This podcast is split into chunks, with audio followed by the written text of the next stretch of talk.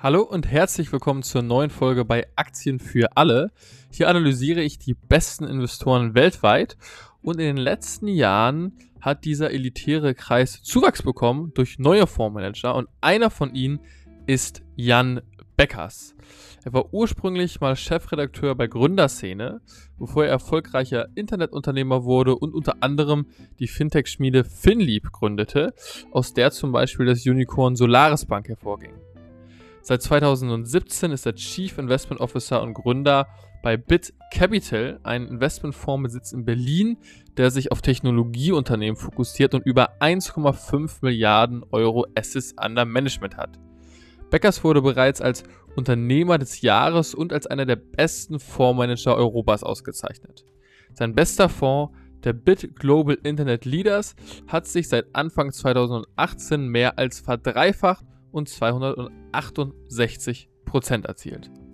Wie er das gemacht hat und was genau seine Investmentkriterien sind, erfährst du jetzt. Alles, was hier genannt wird, ist natürlich wie immer keine Anlageberatung.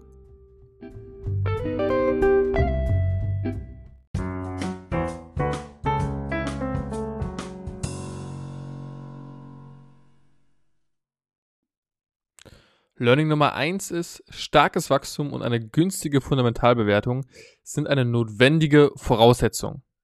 Jan Beckers achtet bei seinen Investments vor allem auf ein starkes Marktwachstum. Er sagt, dass viele Analysten sich schwer tun, Unternehmen akkurat zu bewerten, wenn der Markt sehr dynamisch wächst. Die Unternehmen, in die er investiert, sollen außerdem stärker wachsen als ihre Peers, also als andere Marktteilnehmer im selben Segment. Dazu sollen sie noch fundamental günstiger bewertet sein. Dabei guckt er verschiedene Kennzahlen, unter anderem auf das Kurs-Umsatz-Verhältnis oder auch auf das Kurs-Gewinn-Verhältnis. Von technischer Analyse hält er dagegen relativ wenig. Learning Nummer zwei ist, Schwellenländertitel aus der zweiten Reihe sind besonders spannend.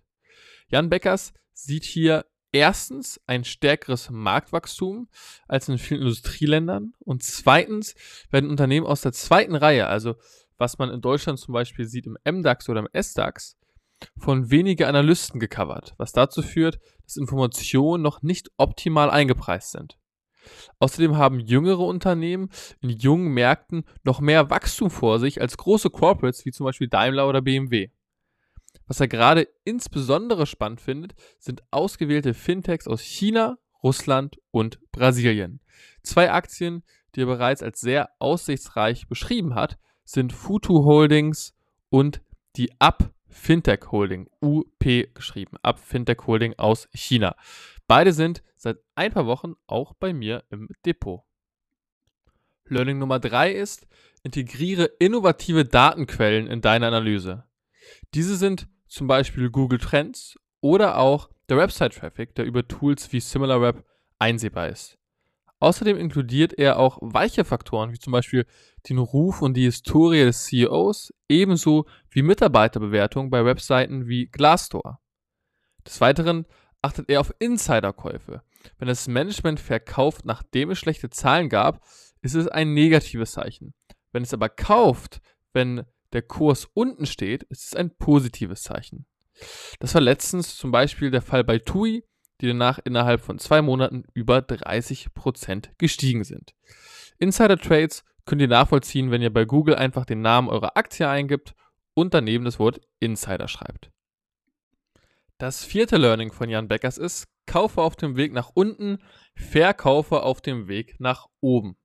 Genau damit haben die allermeisten Investoren ein Problem, da sie nicht ins fallende Messer greifen wollen.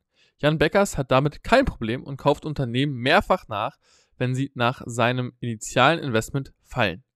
Wenn Aktien deutlich steigen und sie somit aus der günstigen Fundamentalbewertung herauswachsen, verkauft er sie stückchenweise und bei besonders starken Kursbewegungen oder bei einem sich verändernden Marktumfeld, welches die ursprüngliche Investmentthese in Frage stellt, verkauft er sie zum Teil sogar ganz. Learning Nummer 5 ist Krypto, insbesondere DeFi, gehört die Zukunft. Obwohl Jan Becker sagt, dass die meisten Krypto-Projekte keinen Wert haben, findet er Krypto als Assetklasse insgesamt sehr spannend. Er glaubt, dass es verschiedene Smart Contract Plattformen für verschiedene Use Cases geben wird. Demzufolge betrachtet er einen Core mit unterschiedlichen Smart Contract Plattformen wie zum Beispiel Avalanche, Solana, Ethereum und Polkadot als interessantes Investment. Smart Contract Plattformen, meint er, sind kein Winner-Takes-it-all-Markt. Er geht davon aus, dass sich einige Plattformen innerhalb von zehn Jahren im Wert mehr als verzehnfachen werden. Eine Aktie, die er im Kryptobereich mit BitCapital im Portfolio hat, ist Coinbase. Learning Nummer 6 ist, es gibt keine Schablone. Viele Investoren, und das kenne ich auch von meinen Kunden, wollen eine Schablone haben, ganz klare Regeln, die sie immer eins zu eins anwenden können.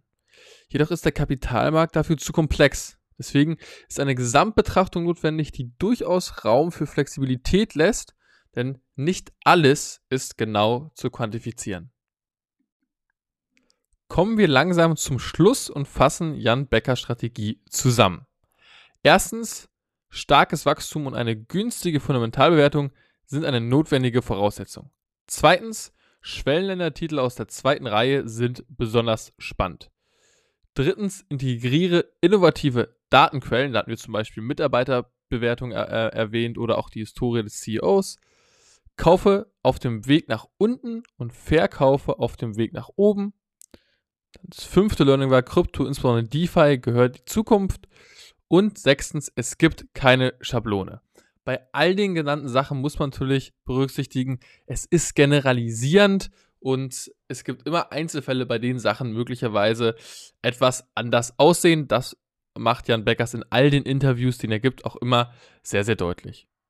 Zum Schluss möchte ich noch erwähnen, dass er vor kurzem im aktuellen Tech-Crash selbst seine BitCapital-Fonds nachgekauft hat und insbesondere in den BitCapital Fintech-Fonds investiert hat, der dieser besonders stark gesunken ist und er auch im Fintech-Bereich äh, besonders große Chancen sieht in den nächsten Jahren, weil im Finanzbereich noch nicht so viel digitalisiert ist wie in anderen Bereichen. Meine persönliche Meinung ist, dass die BitCapital-Fonds mit die besten Tech-Fonds sind und sogar besser als viele passive Tech-ETFs. Der Nachteil von BitCapital ist, dass sie ja, nicht in Value-Titel investieren können, wie zum Beispiel, weiß ich, TUI oder Lufthansa, die beide sehr stark gestiegen sind in den letzten Wochen, während es Tech sehr, sehr schwer hatte. Aber ich denke, hier kann man für die Value-Komponente auch selber aktiv im Depot sorgen. Das muss nicht auch ein sehr fokussierter Fonds wie BitCapital mit übernehmen. Ich finde aktuell insbesondere den Bit Global Crypto Leaders spannend und den Bit Global Fintech Leaders. Und ähm, es ist auch zu erwähnen, dass beide jetzt nicht so teuer sind. Da zahlt man im Jahr 1,06% und hat je nach ähm, Depot und, und, äh, und Voranbieter da einen Ausgabeaufschlag noch, den man zahlen muss. Der liegt auch so zwischen äh, 0 und äh, 3 Prozent, den man einmalig zahlt. Und das ist gang und gäbe bei allen aktiv gemanagten Fonds. Also wie gesagt, die Total Expense Ratio ist knapp dreimal so teuer wie bei einem ETF, aber meines Erachtens immer noch günstig für einen aktiv gemanagten Fonds. Und vor allem glaube ich, dass die meisten Retail-Investoren mit den Bit-Capital-Fonds besser aufgestellt sind, als wenn sie selbst versuchen, aktiv in Tech zu investieren. Und ich glaube auch, dass sie damit besser aufgestellt sind als in breiten Tech-ETFs, da man da auch vor allem die ähm, großen äh, Dickschiffe drin hat, gerade Big Tech, die es, das ist meine persönliche Einschätzung, nicht mehr so extrem einfach haben werden, so viel zu wachsen.